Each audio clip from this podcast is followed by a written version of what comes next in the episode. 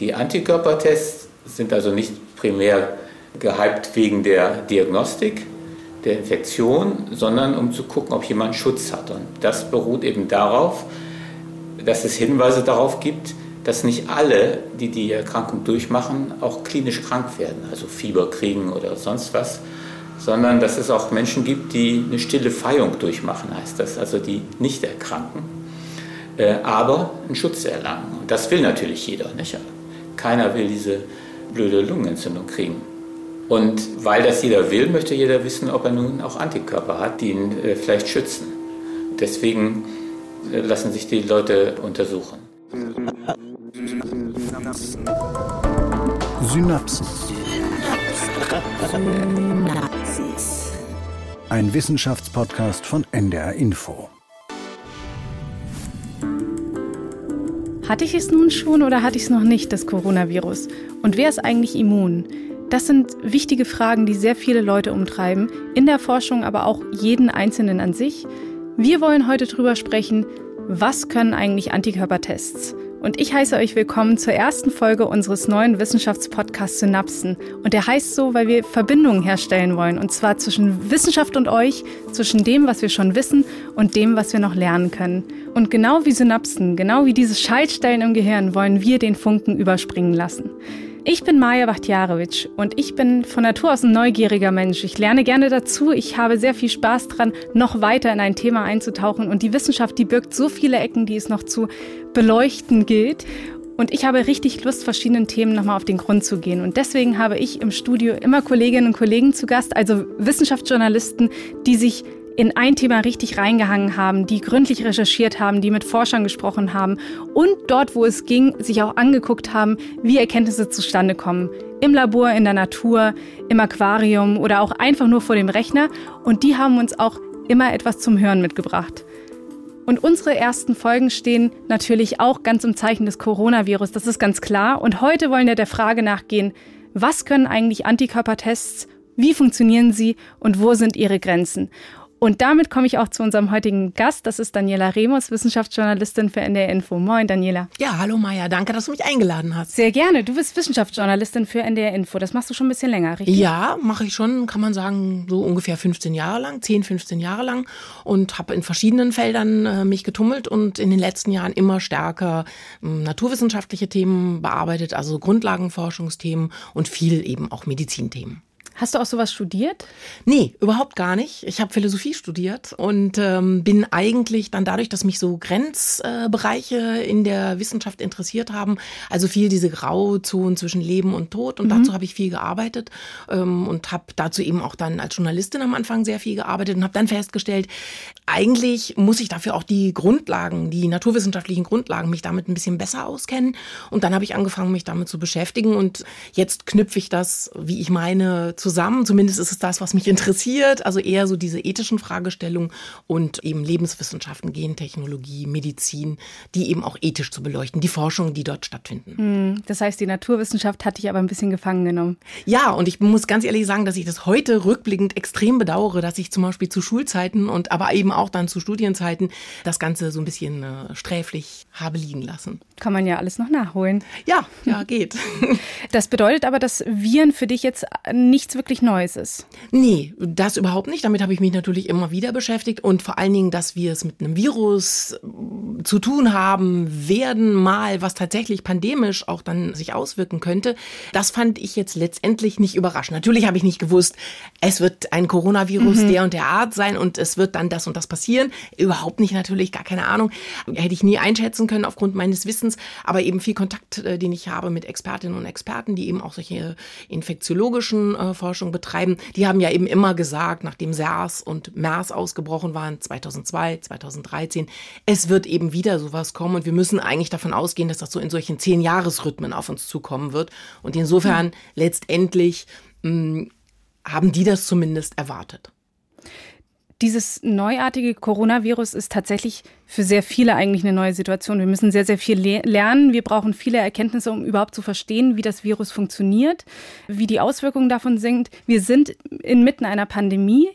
Und wenn wir über Pandemien sprechen, sprechen wir auch gerade sehr viel über Begriffe wie Durchseuchung und Herdenimmunität. Mhm. Also eigentlich Begriffe, die in meinen Ohren nicht wirklich so sehr schön klingen, wenn man es auf Menschen überträgt. Also ja. das sind eher für mich sehr abstrakte Begriffe, die ich erst lernen musste, so ein bisschen mit der Bevölkerung zusammenzubringen. Ja, ja, man irgendwie klingt das, also gerade Durchseuchung finde ich, aber auch Herdenimmunität klingt so nach so Tierbeständen, wo man dann so ein genau. Urteil drüber abgibt und äh, sagt und nicht sehr empathisch, ja gut, hier haben wir die Durchseuchung X oder Y und so. Ja, aber diese Begriffe sind eben gebräuchlich und ähm, die meinen auch gar nichts besonders Dramatisches. Aber mhm. eigentlich ist damit nur verknüpft die Frage, nach der Dunkelziffer. Also das, was du gerade angesprochen hast. Wie viele Menschen haben denn vielleicht schon eine Infektion mit dem Coronavirus, mit dem neuen hinter sich, ohne dass sie das gemerkt hätten? Denn wir haben ja von den Forschern in den letzten Wochen, Monaten sehr viel gehört über solche asymptomatischen Verläufe oder eben Verläufe, die sehr, sehr schwach sind. Und deshalb ist natürlich so ein bisschen so die Hoffnung, nicht nur jedes Einzelnen, sondern auch der Forschung und natürlich dann auch der Politik, was ja dann die ganzen Maßnahmen angeht, die verfügt werden, haben wir vielleicht doch eigentlich schon eine viel, viel höhere Durchseuchung, als wir im Moment wissen. Also das zum Thema Durchseuchung, wie hoch ist die Dunkelziffer? Und Begriff der Herdenimmunität ist eben deshalb wichtig, weil man damit eben auch wissen möchte, ist es vielleicht so, also, dass schon viel mehr Leute eben diese Krankheit durchgemacht haben, dass also die Ansteckung auf gar keinen Fall mehr so dramatisch hoch wäre, die Raten, so wie wir das gerade am Anfang zu beobachten hatten. Und natürlich so ein bisschen auch damit verknüpft die Hoffnung, langfristig könnte es vielleicht sein, dass wir dieses Virus auch wieder loswerden. Das ist eigentlich ausmerzen dann. Das ist ja, also das ist ja auch die Argumentation. Ja. Die Herdenimmunität, ein ganz starkes Moment gewesen in dieser Argumentation. Erinnern wir uns, glaube ich, noch alle dran, als Herr Spahn dafür eingetreten ist und durchgesetzt eben auch hat, die Impfpflicht gegen Masern. Mhm. Da war genau das der Punkt, zu sagen, okay, wenn die Leute das nicht von sich aus freiwillig machen, dann setzen wir das jetzt als Pflicht um, dass die alle geimpft werden, die Kinder, damit wir diese Herdenimmunität erreichen und langfristig, mittelfristig es schaffen, das Masernvirus auszurotten, weil diese Viren brauchen ja immer Wirte. Also die brauchen uns oder Tiere, um ihr eigenes Überleben sichern zu können. Und wenn sie keinen mehr finden, dann geht es auch mit dem Virus zugrunde dann. Ja, wobei das bei diesen Coronaviren eben natürlich nicht so einfach ist wie mit dem Masernvirus, weil das Masernvirus tatsächlich nur im Menschen noch vorkommt. Unser Thema heute ist ja Antikörpertests. Das heißt, wir wollen uns angucken, was sind das für Tests, mit denen ich eigentlich prüfen kann, ob ich schon Antikörper gegen das neuartige Coronavirus in meinem Blut gebildet habe mir ist aufgefallen, als ich recherchiert habe, generell zum Thema Coronavirus, werde ich fast schon zugeworfen in den Suchmaschinen mit Werbung für diese Tests, die ich auch teilweise im Internet bestellen kann. Mhm. Was sind das für Tests? Wie funktionieren die? Also es gibt Schnelltests, die kannst du eben im äh, Internet äh, bestellen äh, und da wird immer damit geworben. Also dann hast du das ganz, ganz schnell und du machst das einfach selbst. Du bist auf kein Labor, auf keinen Arzt angewiesen. Da würde ich aber auf jeden Fall nach allem, was ich bis jetzt weiß, davon abraten. Das, was sozusagen die etablierte Methode ist, das sind Bluttests, die entweder bei einem Hausarzt oder in einem Labor stattfinden. Dann wird dir Blut abgenommen, so, also das ganz klassische. Und dann wird in diesem Blut danach geguckt, ob du eben Antikörper hast, ob man die im Blut nachweisen kann. Und eins der ersten Labore, die das ähm, hier in Hamburg schon durchgeführt haben, das heißt Dr. Fenner und Co. Da bin ich gewesen. Das ist also, also eins der ersten Privatlabore gewesen, abgesehen von den ganzen Unikliniken, die diese äh, Tests durchgeführt haben. Und ähm, die waren so freundlich, haben mich reingelassen in ihr Labor. Ich konnte mir das mal alles angucken und wurde von Herrn Dr. Fenner, der ist äh, Mikrobiologe, Infektiologe und Laborarzt, der hat mich da durchgeführt geführt? Zwei erreicht. Sie müssen so, jetzt. Genau. Entschuldigung. So, wie geht's weiter? Die Bedingung dafür allerdings war, um mir das alles anzugucken, das ist so ein Labor, ein ziemlich großes, besteht aus drei Räumen, in denen sehr unterschiedliche Dinge stattfinden, war aber gar nicht so einfach. Ich bin nämlich fast daran gescheitert, dass ich diesen Kittel nicht zubekommen habe. Mhm. Jetzt wirst du, ja, du lachst auch schon. Ach, du, du, du, musstest dich richtig einpacken quasi. Ja, einfach. genau, mit Maske und eben mit so einem Kittel, aber der Kittel hat verdeckte Knöpfe und ich habe es wirklich fast nicht geschafft, die äh, zuzubekommen. Dann habe ich es geschafft und wurde durchgeführt und habe dann in dem allerersten Raum schon mal äh, gesehen, wie das eigentlich startet, was mit solchen Blutproben, wenn die im Labor ankommen, was dann mit denen eigentlich passiert. So, hier hören Sie, wie das eben gescannt wird. Das heißt, der Barcode auf dem Röhrchen gibt eine klare Identifikation, auch den Eingang des Materials im Labor. Und das hört man eben, wenn es hier so Piep macht. Ja, und nachdem die so gescannt worden sind, ähm, werden die zentrifugiert. Dann gewinnt man das Serum. Das ist so eine komische bräunliche Flüssigkeit, sieht irgendwie merkwürdig aus, wie so mhm. dreckiges Wasser in so Pfützen oder so. Und in diesem Serum, da sind aber die entscheidenden Informationen äh, versteckt, die wir brauchen oder die man gerne haben möchte, sprich also die Antikörper. Und dann kommen die in den nächsten Raum, diese ganzen Röhrchen. Das sieht aus wie so eine Art Fließband bei so einer Getränkeabfüllung. Also falls also du da automatisiert. schon mal gewesen bist. Genau, ja. voll automatisiert. Mhm. Und da werden diese ganzen Röhrchen so draufgestellt und dann saust das da so einmal durch diesen großen Raum und wird dann eben von Robotern in die jeweiligen Maschinen eingefügt. Das kannst du eben alles auf diesem Barcode erkennen. Was soll eigentlich getestet werden? Mhm. Was soll herausgefunden werden? Und wie, in welche Maschine wird dann dieses Röhrchen transportiert? Und am Schluss in Raum Nummer drei, da kommen dann eben die Blutproben an, die tatsächlich getestet werden sollen. Hier sehen Sie andere schlürfende Geräusche, das heißt, hier sind andere Messinstrumente. Hier werden zum Beispiel die Corona-Antikörper bestimmt. Sie sehen, dass die Materialien, die wir vorne gesehen haben, in kleineren Mengen hier ankommen, nämlich so viel, wie wir hier für die Bestimmung brauchen, auch alle mit einem Barcode versehen, sodass also hier keine Verwechslungen auftreten können. Die Automaten machen nichts anderes, als dass sie eben, das sind diese Platten, in denen eben das Antigen, das Corona-Antigen auf der Platte unten drauf beschichtet ist und wir dann eben durch, durch das Hinzupipettieren des Serums und dann des Anti-Antikörpers letztendlich eine Farbreaktion hervorbringen. Immer dann, wenn es diese Farbreaktion positiv ist, kann man eben sagen, da hat eine Reaktion stattgefunden und sind Antikörper im Blut nachweisbar. Das ist das Endergebnis, was Sie hier sehen. Ja, und dann hat er mir so eine Platte gezeigt, die heißt Mikrotiter-Platte. Die ist so 10 Zentimeter oder so ungefähr groß. Und da sind ganz viele so kleine Löchlein mhm. drin, also so kleine Mini-Behältnisse. Äh, und von denen waren tatsächlich einige eben hellgelb. Und wenn dieses Gelb zu sehen ist, dann sind eben tatsächlich auch Antikörper vorhanden. Das ist dann wie so eine Kontrollplatte, an der man das ablesen kann. Ja, also in dieser Platte sind ja diese fast 100 Löcher, 93 um genauer zu sein. Und unten in diesen kleinen Mini-Behältnissen mhm. ist das Corona-Antigen aufgebracht. Das wird künstlich hergestellt, eben in Laboren der Firmen, die diese Tests herstellen. Und das ist sozusagen nachgebaut, die Stelle des Virus, wo die menschlichen Antikörper drangehen und versuchen, dieses Virus zu bekämpfen. Also Antigen, das klingt irgendwie immer so fremd und so wahnsinnig forschersprachmäßig und man denkt, irgendwas hat das mit Genen oder so zu tun. Nein, überhaupt nicht. Es beschreibt nur diese, diese Scharnierstelle sozusagen. Und mit solchen Testen hoffen wir jetzt rauszukriegen, wie viele Menschen tatsächlich infiziert sind, weil das ist ja unser Problem. Es gibt viele Symptome oder wir gehen davon aus, dass es viele Symptomlose gibt. Und die einzige Zahl, die wir sicher sagen können oder die sicher nennen können, sind die gemeldeten Corona-Fälle. Das ja. sind dann die nachgewiesenen. Gibt es da eigentlich auch Studien zu? Ja, da gibt's verschiedene Studien zu. Die hier in Deutschland ist sicherlich die bekannteste, die sogenannte Gangelt- oder auch Heinsberg-Studie. Da wurde geguckt von Forschern der Universität Bonn, wie stark ist eben eigentlich tatsächlich schon die Ausbreitung des Virus in dieser Region im Kreis Heinsberg, wo wir ja auch so viele Krankenfälle gemeldet bekommen haben und wo eben auch die Anzahl der Toten ja ziemlich erheblich gewesen ist. Und dort ist ähm, herausgekommen, dass ungefähr 15 Prozent der Bevölkerung Bevölkerung tatsächlich schon eine Infektion mit dem Coronavirus durchgemacht haben, also dass man dort Antikörper hat nachweisen können. Dann gibt es zum Beispiel auch noch eine Studie in Italien, die ganz lokal in einem Dorf, in einer besonders äh, schwer betroffenen Region durchgeführt wurde. Da war das Ergebnis, ungefähr 40 Prozent der Bevölkerung hätten bereits Antikörper gegen das neuartige Coronavirus. Und dann gibt es aber eben auch andere Studien, die sagen, sie kommen auf ein Ergebnis von drei bis fünf Prozent und mehr äh, hätten diese Infektion tatsächlich noch gar nicht durchgemacht. Also es ist eine unglaubliche Spannweite da und im Moment muss man sagen, genau weiß man es eben leider nicht. Und da ist aber der Gedanke doch sehr nachvollziehbar, dass wir sagen, okay, wir machen ein Massenscreening, das heißt, wir testen einfach Leute durch und gucken uns an, wer hat Antikörper entwickelt und wer nicht.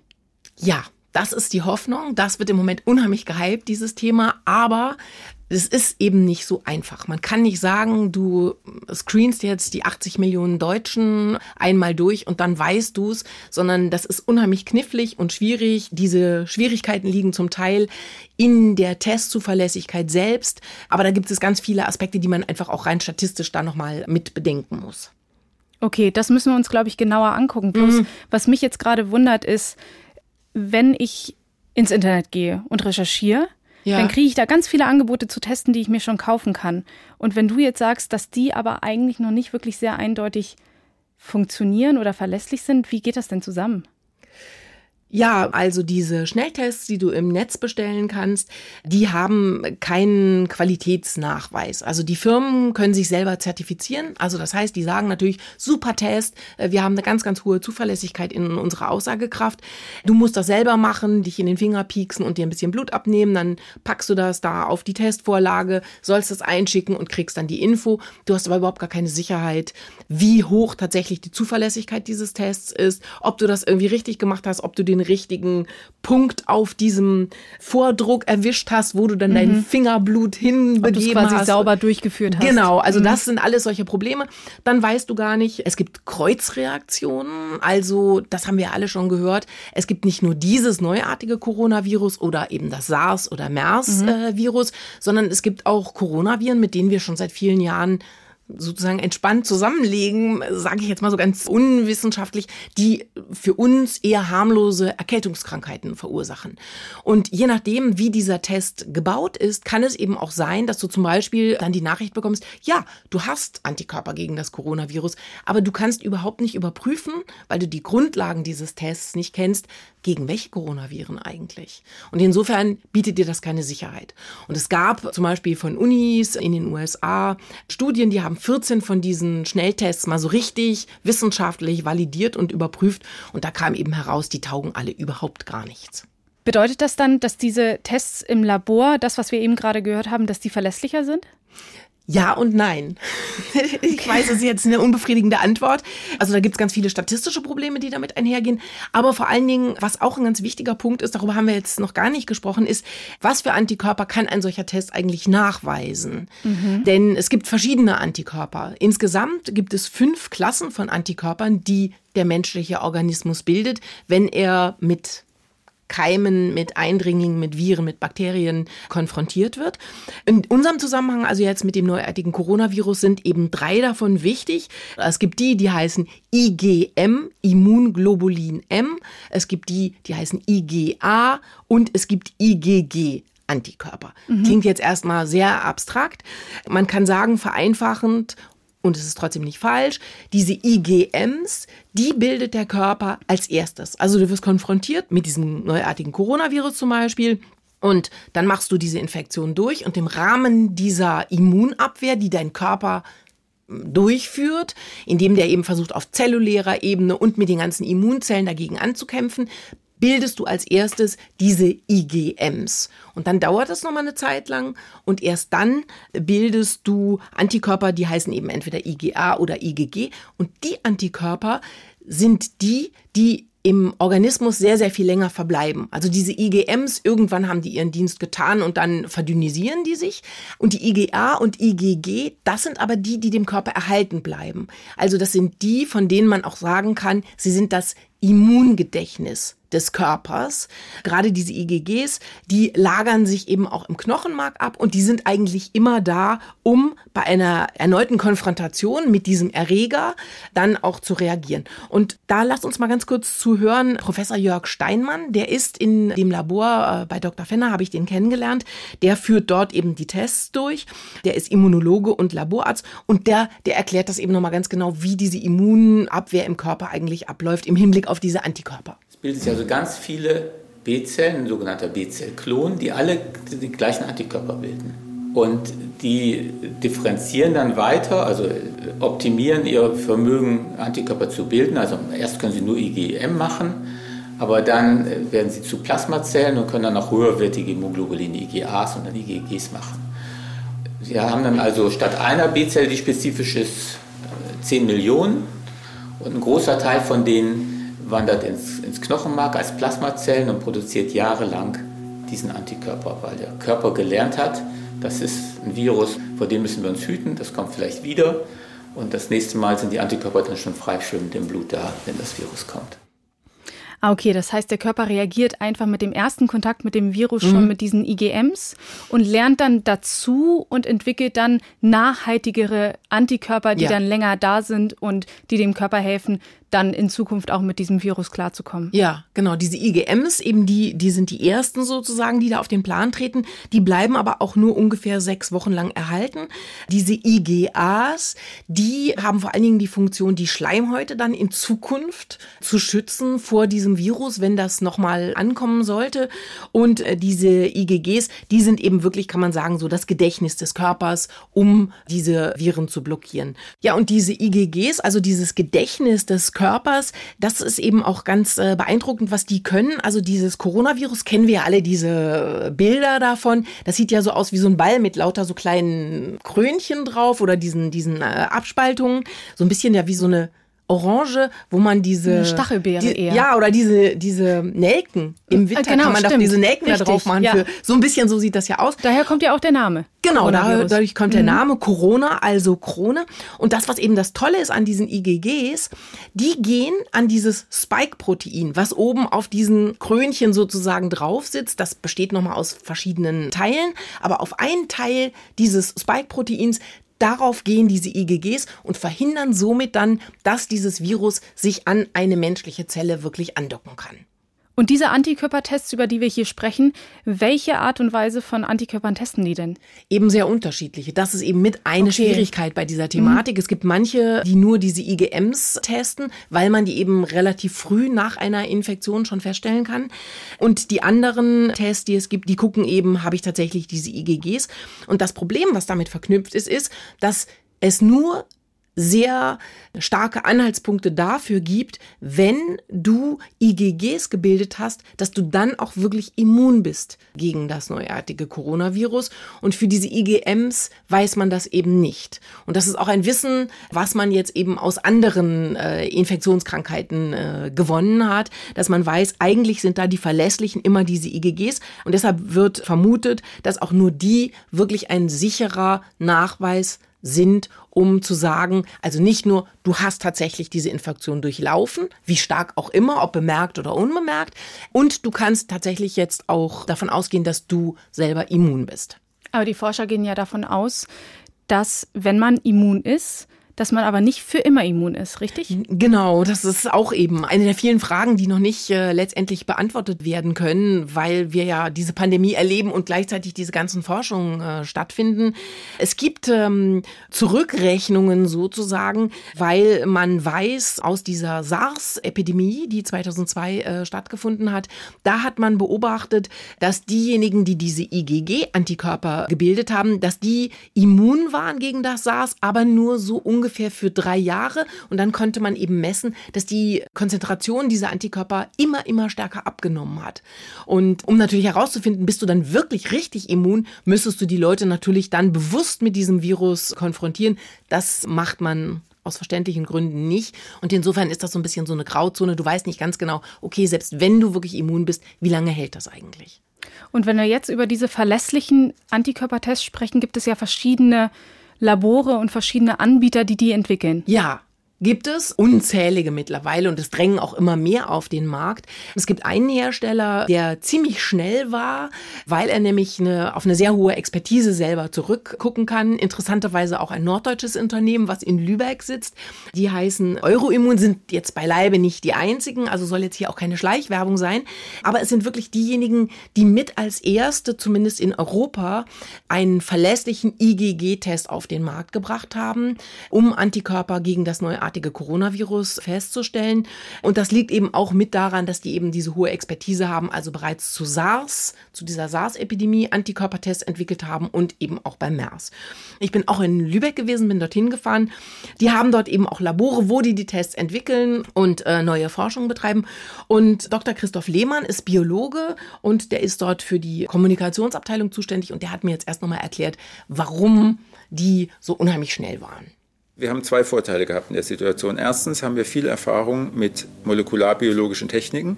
Wir haben schon ganz viele äh, rekombinante Antigene mit molekularbiologischen Methoden hergestellt und wir haben sehr viel Erfahrung, 30 Jahre in der Herstellung von ELISA für Infektionstests. ELISA, das haben wir vorhin schon gehört. Mhm. Was genau bedeutet das? Das ist ein immunologischer Test, wo im Blutserum ähm, durch diese künstlich hergestellten Antigene die Antikörper rausgefiltert und identifiziert werden können. Und dann, wenn wir schon sozusagen bei der Begriffsklärung sind, sollten wir vielleicht noch ganz kurz sagen, der sprach jetzt auch gerade ähm, Herr Lehmann von rekombinanten Antigenen. Mhm. Und damit hat er aber im Prinzip nur noch mal das beschrieben, was wir auch schon ganz kurz äh, als Thema hatten, rekombinant bedeutet, dass die gentechnisch synthetisch hergestellt sind. Also das heißt, mhm. die haben dort im Labor künstlich, synthetisch hergestellt die Scharnierstelle, an die die menschlichen Antikörper andocken, um dieses Virus eben äh, unschädlich zu machen. Gibt es denn schon Erkenntnisse, wie effizient diese Teste sind mit diesen synthetisch hergestellten Bausteinen? Ja, das ist eine ganz gängige Methode und das haben zum Beispiel dieser Hersteller, aber eben auch viele andere, äh, machen das seit einigen Jahren, Jahrzehnten und eben zum Beispiel bei SARS, bei MERS hat das eben total gut funktioniert, aber eben auch gegen andere Infektionskrankheiten wird genau diese Methodik eingesetzt. Und wir haben zusätzlich schon Erfahrung mit anderen Coronaviren, weil wir haben sowohl bei der SARS-Epidemie waren wir die erste Firma weltweit, die einen Test für Antikörper entwickelt hat, und auch bei dem MERS, bei dem Middle East Respiratory Syndrome Virus. Da haben wir auch Tests hergestellt. Das heißt, wir hatten auch schon Erfahrung mit Coronaviren. Und das ist natürlich eine ideale Kombination, um schnell Tests herstellen zu können. Das ist ja schon eine Menge Erfahrung, sowohl auf der molekularbiologischen Seite als auch bei der Testherstellung vorhanden war. Und die waren eben wirklich dieses Mal so irre schnell und richtig auf den Markt gekommen rausgekommen ist dieses Produkt dann eben Ende März. Was ich tatsächlich hier spannend finde, ist, dass ja. man tatsächlich Tests, die für ein anderes Virus entwickelt wurden, jetzt eigentlich im Endeffekt weiterentwickeln kann ja. für dieses neue. Das war mir neu. Ja, aber das ist sowieso unheimlich großer Schatz eigentlich, eine Schatztruhe kann man fast sagen, für die Wissenschaftler. Und zwar nicht nur im Hinblick jetzt auf diese Antikörpertests, sondern eben auch im Hinblick zum Beispiel jetzt auf im Moment die Impfstoffentwicklung. Und da ist es auch so, dass äh, zum Beispiel hier in Deutschland vom Deutschen Zentrum für Infektionsforschung, dieser Forscherverbund, dass die eben auch sehr weit sind mit dem Impfstoff. Die werden ja vermutlich auch schon im September damit starten können mit den ersten klinischen Studien, weil sie dieses Wissen haben und weil sie schon gearbeitet haben haben an Impfstoffen zu SARS und zu MERS. Und die Übereinstimmung strukturell in diesen äh, Viren, das ist ja eine Familie, ist offenbar dann doch so, dass man bestimmte Bausteine verändern kann gentechnisch, äh, synthetisch. Und dann hat man ein gutes Werkzeug, um, um weiter jetzt eben gegen dieses neuartige Coronavirus äh, damit zu arbeiten. Sie bauen quasi auf Ihren Erfahrungen auf. Ja, genau. Und Dr. Lars Komorowski, der ist ähm, eben auch bei diesem Lübecker Hersteller, ähm, Mikrobiologe, Direktor des Instituts für experimentelle Immunologie. Der hat nochmal, wie ich finde, sehr schön anschaulich beschrieben, wie wir uns das eigentlich vorstellen müssen, wie die in Lübeck dann gearbeitet haben, als sie die ganzen ersten Meldungen aus China bekommen haben. Merkwürdige Lungenerkrankungen, es sterben immer mehr Leute. Was kommt da auf uns zu? Am 14. Januar, da war das Genom von dem Virus ein paar Tage veröffentlicht. Da haben wir uns dazu entschieden, wir wollen uns dieses Themas äh, annehmen. Eben aus, aufgrund der vorherigen Erfahrung mit äh, SARS und MERS hatten wir uns eben überlegt, was wir da machen wollen. Eben dieses Spike-Protein oder das S-Protein und das Nukleokapsid oder N-Protein. Und haben dann die entsprechenden Erbinformationen, die muss man ja irgendwo herbekommen. Die kann man sich natürlich aus dem Virus erzeugen, wenn man den hat. Aber den hatten wir eben nicht. Mit dem dürften wir hier auch gar nicht arbeiten, weil das eben äh, Risikoklasse 3 Organismus ist. Da braucht man ein schon sehr äh, hochsicheres Labor, was wir hier gar nicht zur Verfügung haben. Aber man kann sich solche Erbinformationen heutzutage chemisch synthetisieren bis zu einem gewissen Umfang. Und das hat ein paar Tage gedauert. Und nach 14 Tagen hatten wir tatsächlich das erste Mal von diesen Proteinen, von diesen Eiweißmolekülen, die dann diese Virusbestandteile sind, die auf dem Boden von diesen Testplatten äh, befestigt werden, hatten wir die das erste Mal in der Hand. Also das heißt, wir konnten nach 14 Tagen anfangen, den Test zu entwickeln. Okay, ich lerne, dass die IgG-Antikörper eigentlich diejenigen sind, die für die Immunität spannend sind. Mhm. Das ist für mich tatsächlich etwas Neues. Ich bin grundsätzlich davon ausgegangen, dass Antikörper bedeutet, Immunität. Ja, wird ja auch so pauschal ähm, im Prinzip so darüber gesprochen. Also wenn du alle möglichen Pressemeldungen liest und auch manchmal Äußerungen auch von Medizinern, ähm, dann wird das auch immer so pauschal, ja, die Antikörper und die Antikörpertests und dann sind wir doch immun und natürlich auch in der Politik, wenn man da bestimmte Verlautbarungen hört im Hinblick eben auf welche Maßnahmen können wir lockern und wie gehen wir in Zukunft damit um, dann ist das auch immer so in einem Abwasch und es ist wichtig, da eben zu unterscheiden, weil diese IgGs, die sind eben wirklich dazu in der Lage zu verhindern, dass dieses Spike-Protein, also diese Krönchengeschichte, womit diese Andockung stattfindet an die menschlichen Zellen und womit das Virus sich ja die Zellen sozusagen untertan macht und für seine eigenen Zwecke der Vervielfältigung äh, nutzt, das kann damit unterbunden werden, wirklich grundlegend unterbunden werden. Und deshalb ist das das, was wichtig ist. Und genau was, wenn überhaupt eine Aussage über Immunität gibt, wie lange die dann hält, hm, das ist eben im Moment auch noch überhaupt gar nicht gewusst. Was genau heißt eigentlich Kontakt mit dem Virus? Kann es sein, dass mein Körper schon IgM-Antikörper gebildet hat, es dann aber nicht weitergegangen ist mit den IgGs und ich somit eigentlich gar keine Immunität habe? Ja, das kann tatsächlich sein. Es ist sehr selten, es ist auch nicht wahrscheinlich, aber es ist theoretisch möglich, weil ähm, tatsächlich Kontakt mit dem Virus nicht gleichbedeutend ist damit, dass die Infektion sich so im Körper ausbreitet, dass sozusagen diese gesamte Immunabwehrkaskade abläuft. Warum das in, in manchen vermutlich eher seltenen Fällen der Fall sein kann, ist eben auch noch nicht restlos geklärt. Es wird vermutet, dass es vielleicht an der Qualität der Viren liegen könnte, mit denen ich konfrontiert bin. Also haben die vielleicht irgendwie schon einen kleinen Hau oder so? Sind die nicht mehr im Vollbesitz ihrer Kräfte, sondern schon so halb vertrocknet, weil sie, weiß ich nicht, so und so lange auf einer Oberfläche waren oder in der Luft schwebten? Habe ich so ein super Immunsystem, was sofort alles rausbasht, was kommt. Oder woran liegt es, das weiß man nicht ganz genau. Aber Fakt ist, das gibt es. Weil äh, manche Menschen eben diese IgGs tatsächlich nicht bilden, obwohl IgMs in ihnen nachweisbar sind. Und auch deshalb ist es eben wichtig, wenn man zum Beispiel sagt, ich möchte so einen Antikörpertest machen, dass man sich vorher erkundigt und sagt, was für einer ist das denn eigentlich? Will ich jetzt einfach nur wissen, hatte ich Kontakt mit dem Virus, also hatte ich irgendeine Form von Infektion? Dann reicht mir so eine IgM-Aussage. Ähm, möchte ich aber gerne wissen, bin ich immun? Und das ist zum Beispiel ja für Kliniken wichtig im Hinblick auf ihr Personal. Dann muss ich auf jeden Fall so einen IgG-Antikörpertest machen lassen. Gibt es denn dann schon Erkenntnisse darüber, wann es Sinn ergibt, einen solchen Test zu machen? Einen Antikörpertest? Das ist unterschiedlich. Die IgMs 10, nach 10, 14 Tagen ungefähr nach durchgemachter Infektion und die bleiben dann eben äh, maximal sechs Wochen. Und diese IgG-Antikörper, die kann man ungefähr aber erst nach drei Wochen nach absolvierter Infektion sozusagen nachweisen.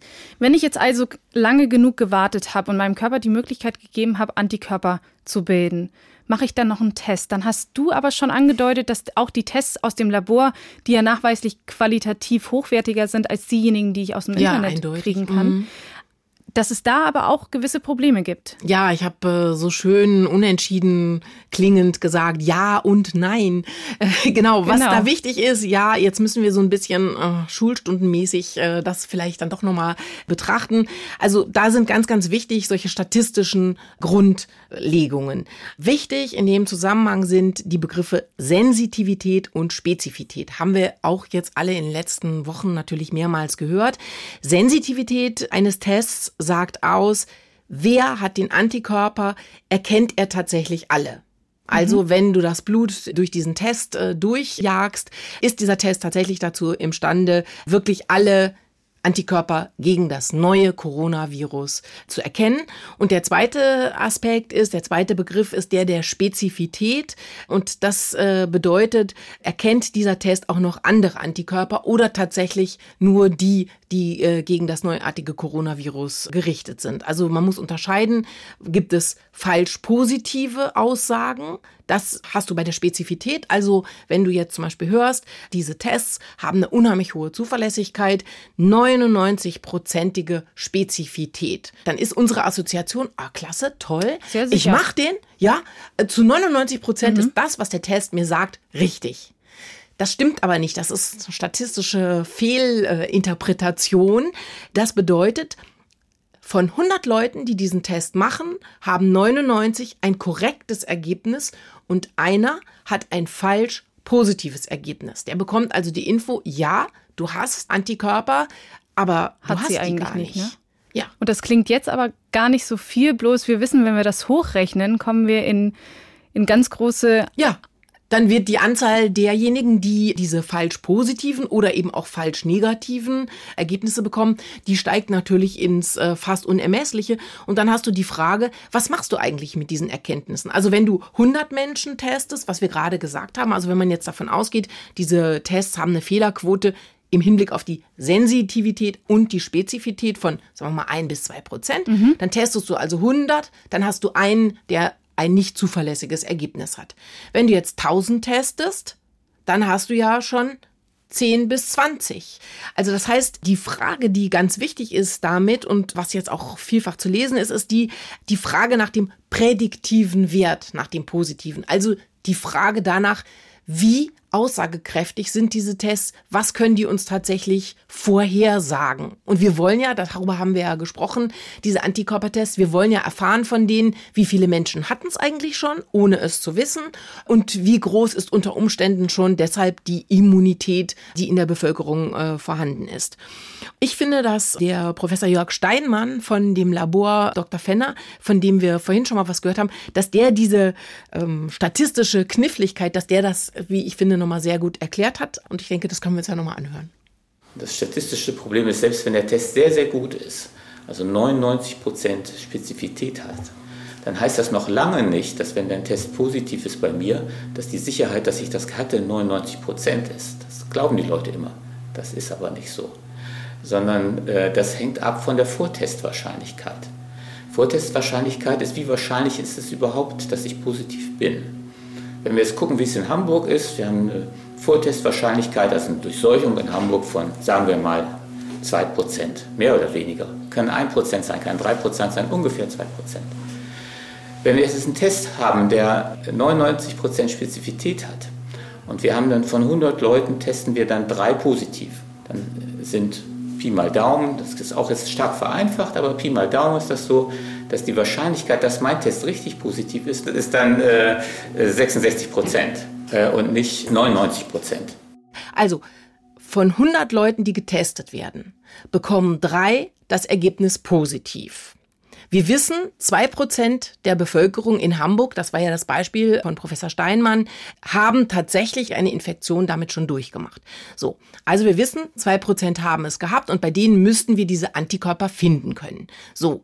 Wir haben aber jetzt, wenn wir 100 Leute testen, drei, bei denen der Test uns sagt, Mensch, die hatten schon Antikörper. Jetzt wissen wir, einer muss ein falsches Ergebnis haben von diesen dreien. Du als derjenige, der getestet wirst, weißt aber nicht, welcher bin ich denn jetzt? Bin ich einer von den beiden, die das schon hatten, weil ich zu diesen zwei Prozent gehöre? Mhm. Oder bin ich diese, die das falsch positive Ergebnis hat? Und deshalb ist deine Wahrscheinlichkeit in dem Moment dann, die liegt bei 66 Prozent. Also zu zwei Dritteln ist es wahrscheinlich, dass du tatsächlich auch schon Antikörper dagegen hattest. Das heißt, zusammenfassend kann man sagen, je mehr Menschen wirklich betroffen waren, umso aussagekräftiger ist der Test. Ja. Und wenn wir das aber umdrehen, wenn man nur wenige positive Fälle in einer großen Zahl nicht Betroffener aufspüren will, dann wird das alles fehleranfälliger. Ja, genau, dann wird es eben sehr viel unsicherer. Aber das mit den zwei Prozent jetzt für Hamburg, also das war ja ein Gedankenspiel, was äh, Professor Steinmann aufgeworfen hat und was ich nur aufgegriffen habe. Das weiß man eben auch noch gar nicht, ob das tatsächlich zwei Prozent bis jetzt gewesen sind. Und woher kommen diese falsch positiven Ergebnisse? Ist es, dass die Antikörpertests auf die Antikörper anderer Coronaviren angesprungen sind? Also die ganzen Expertinnen und Experten, mit denen ich geredet habe, die haben mir gesagt, das weiß man nicht. Also bei diesen Tests, die wirklich validiert worden sind, also getestet und gesichert worden sind in Unikliniken, zum Beispiel eben auch am Universitätsklinikum Eppendorf in Hamburg. Die sollen angeblich keine Kreuzreaktivität mit anderen Coronaviren haben. Man weiß es nicht ganz genau, aber 99-prozentige Spezifität und äh, Sensitivität gilt eben auch für solche Tests wirklich als ein unheimlich guter Wert. Und was ich aber ganz wichtig finde in dem Zusammenhang, das ist sozusagen die statistische Unsicherheit, wenn man die Information haben möchte, wie hoch ist eigentlich die Dunkelziffer im Hinblick auf die Erkrankten in in der Bevölkerung. Aber es ist eben auch so, dass du mit diesem Ergebnis siehst oder anhand dieser statistischen Betrachtung, dass auch das Ergebnis für dich selber als Einzelperson eigentlich gar nicht so aussagekräftig ist, wie man sich das wünschen würde. Und das macht eben auch nochmal Dr. Sven Peine ganz deutlich. Mit dem habe ich auch geredet, den habe ich getroffen. Das ist der Leiter des Instituts für Transfusionsmedizin im UKE in Hamburg. Und der hat mir das nochmal so erklärt. Und das ist für so einen Suchtest ein gutes Ergebnis. Es heißt ja aber dennoch, wenn 99 Prozent richtig negativ sind, ist einer falsch positiv. Wenn ich jetzt also 10.000 Menschen untersuche, sage ich 100, du hast es schon gehabt, aber du hattest es noch nicht. Wenn ich das jetzt in eine Relation setze und mit den Kollegen und Experten hier im UK, mit denen ich spreche, dann sagen die mir, sie nehmen an, wir haben etwa eine Durchseuchung von um die einem Prozent in der deutschen Bevölkerung. Das wären ja bei 80 Millionen Menschen äh, 800.000. Ähm, das wäre das Vierfache der Zahlen, die aktuell bei John Hopkins und RKI stehen, wären ein Prozent. Ich glaube, wahrscheinlich sind es nicht mal ein Prozent. Okay, du hast die Frage eben schon gestellt. Ich möchte sie nochmal wiederholen. Wie sicher sind denn jetzt diese Tests? Also wie, wie äh, verlässlich ist denn diese Aussagekraft davon? Eben nicht übermäßig stark. Also wenn das äh, stimmt, wenn wir davon ausgehen, äh, was äh, Dr. Peine gerade gesagt hat, was ja eben auch das Robert Koch Institut sagt, dass sie sagen, wir gehen davon aus, wir haben ungefähr bis jetzt ein bis maximal zwei Prozent der Bevölkerung, die tatsächlich eine Covid-19-Erkrankung bereits durchgemacht haben, dann ist dieser prädiktive Wert, also der Vorhersagewert, der positive, eben wirklich sehr, sehr gering, weil wir diese ganzen statistischen Unsicherheiten darin haben. Und das heißt, für mich als Einzelne bedeutet es das, eigentlich? Genau, für dich als Einzelne eben äh, bedeutet es auch genau das, Warum willst du das eigentlich wissen? Was nützt dir das? Also Sinn machen könnte es in der Tat, und da sind auch die Unikliniken oder die Krankenhäuser insgesamt zum Beispiel sehr daran interessiert, aber das gilt natürlich auch für Mitarbeiter von Altenheimen, also Pflegeeinrichtungen. Da ist es natürlich wichtig zu gucken, die Menschen, die professionell mit anderen viel Kontakt haben, die auch mit Erkrankten, mit potenziell Erkrankten zu tun haben. Wie steht es um deren Immunität? Wie sind die eigentlich ausgerüstet? Und da gibt es ein großes Interesse daran, eben da Antikörpertests eben auch in einem größeren Maßstab durchzuführen. Aber für uns einfach so, die wir hier leben, zu welchen Konsequenzen würde das Wissen darum führen? Zumal das ein Wissen ist, was doch nur eingeschränkt äh, tatsächlich äh, aussagekräftig ist. Natürlich, wenn ich davon ausgehe, dass ich Antikörper habe und eigentlich schon immun bin, dann trage ich vielleicht keine Maske mehr, dann bewege ich mich ja. ganz frei, dann nehme ich Erkältungsviren gar nicht mehr oder, oder gehe davon aus, dass es einfach nur eine simple Erkältung ist und, und ja. ziehe gar nicht in Betracht, dass ich vielleicht das Coronavirus trage? Ja, eben, genau. Also was erwächst aus diesem Wissen? Eben letztendlich ziemlich wenig. Und insofern muss man natürlich auch sagen, wenn man das jetzt nochmal wieder weiterdenkt, auch diese Massenscreenings, die im Moment immer so eine Diskussion sind. Mensch, toll, wir screenen einmal mhm. alle durch. Also sagen wir mal, wir sind 80 Millionen. Wie soll das rein logistisch gehen? Und wenn es stimmt, was im Moment gewusst ist, dass wir also bei ein bis zwei Prozent eigentlich der Erkrankten liegen, dann ist die statistische Unschärfe so unglaublich groß. Es gäbe zwar die Möglichkeit, äh, Neutralisationstests noch durchzuführen. Also das ist so eine Labormöglichkeit, um äh, nochmal ganz genau zu gucken. Also wenn du diese positiven Tests hast, Mensch, also dieses Beispiel, was wir eben hatten, wir haben von 100 getesteten drei positive Beispiele. Wer von denen hat es jetzt wirklich gehabt? Das ist ja natürlich wichtig, wenn wir über das medizinische Personal zum Beispiel sprechen. Dann hast du die Möglichkeit, eine Art Nachtest zu machen. Die heißen Neutralisationstest. Aber das ist ein unglaublich aufwendiges Verfahren. Dafür gibt es keine automatisierten Abläufe. Also deine Blutprobe, die wandert in ein Labor, muss von Menschen händisch bearbeitet werden, indem Virus dazugegeben wird und um zu gucken, ob deine Antikörper tatsächlich die Macht, die Kraft und alles haben, diese mhm. Viren zu töten. Dafür brauchst du ein Hochsicherheitslabor, weil eben und natürlich auch, die Menschen, die es machen. Genau, das ist ein irrsinnig aufwendiges Verfahren. Das wird man nie durchführen können, auch rein logistisch, aber eben auch was die Finanzierung angeht. Wenn du dir die statistische Unschärfe äh, nochmal vergegenwärtigst, die wir zwangsläufig hätten, wenn man diese 80 Millionen Deutschen zum Beispiel jetzt eben durchscannen würde. Ne? Aber dieser Neutralisationstest, natürlich wird der durchgeführt eben im Hinblick auf äh, medizinisches Personal in den Pflegeheimen oder eben in den Kliniken. Okay, jetzt haben wir viel über das Thema gesprochen. Ich nehme für mich mit. Nach jetzigem Stand sind diese Antikörpertests kein verlässliches Instrument für den Einzelnen, um gesicherte Ergebnisse zu kriegen, um zu wissen, trage ich die Antikörper oder nicht. Aber je mehr Menschen sich in der Gesellschaft infizieren, desto höher wird die Wahrscheinlichkeit, mhm. dass die Tests verlässlichere Ergebnisse bringen. Mhm. Richtig? Genau. Außer natürlich, wenn wir über diese professionellen Bereiche sprechen, mhm. wo es immer die Möglichkeit gibt, einen Neutralisationstest ja mit hinterherzuschieben und da dann wirklich Klarheit zu kriegen. Mhm. Und dann sollte man natürlich nochmal drauf gucken, dass es für die Forschung, also für die epidemiologische Forschung, wie stark breitet sich dieses Virus tatsächlich aus, ganz wichtige Daten sind, die man damit generiert, wenn man jetzt so stichprobenartig in bestimmten Orten, Regionen in Deutschland, aber eben auch weltweit, wenn man da genau guckt, Mensch, wie hoch ist eigentlich schon die Durchseuchung, wie viele Menschen haben das eigentlich schon durchgemacht. Also insofern ein sehr, sehr sinnvolles Instrument. Daniela Remus, vielen, vielen Dank. Ja. Schön, dass du da warst. Danke, dass du uns diese ganzen Einblicke in die Forschung mitgebracht hast. Und wir werden dich ja in diesem Podcast hier auch öfter noch hören. Zum Coronavirus, aber auch zu ganz vielen anderen Themen, vor allem aus der Lebenswissenschaft. Ja, danke, dass du mich eingeladen hast. Und ja, ganz bestimmt, ähm, ich komme mit anderen Themen auch. Zum Start unseres Synapsen-Podcasts haben wir gleich zwei Folgen für euch. Die zweite findet ihr auch gleich hier an dieser Stelle. Und da geht es um ein Thema, das vor dem Coronavirus eigentlich noch gar nicht so sehr im Fokus war, jetzt aber umso wichtiger wird, und zwar um Modellierung. Und wenn ihr mit uns interagieren wollt, wenn ihr Anregungen habt, Fragen, wenn ihr Lob oder Kritik habt, schreibt uns eine Mail unter synapsen.ndr.de. Und ich freue mich besonders, wenn ihr uns auch abonniert, zum Beispiel in der ARD-Audiothek oder unter ndr.de slash synapsen. Ich bin Maja Wachtjarowitsch. Ich freue mich sehr, dass ihr dabei wart. Vielen Dank und wir hören uns das nächste Mal. Synapsen.